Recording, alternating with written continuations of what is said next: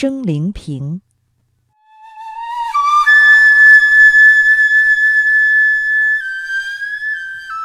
从前，京都有位叫松仁屋德兵卫的批发商，膝下有一个年轻的儿子，名叫松之助。附近有位姑娘一直暗恋着松之助。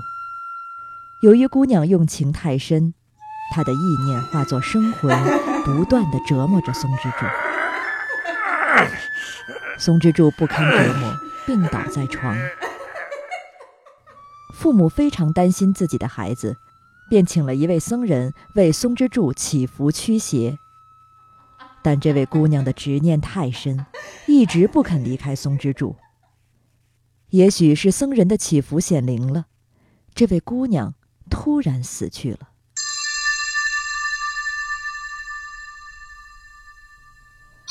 在大家都以为生魂终于被赶走、松了口气的时候，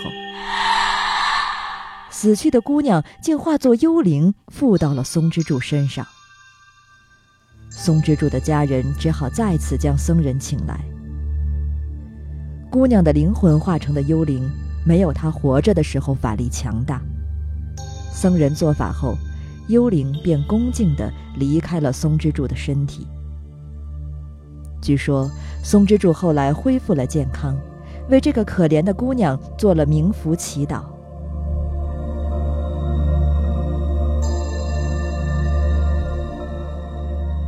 这是发生在享保十四年，也就是一七二九年的事。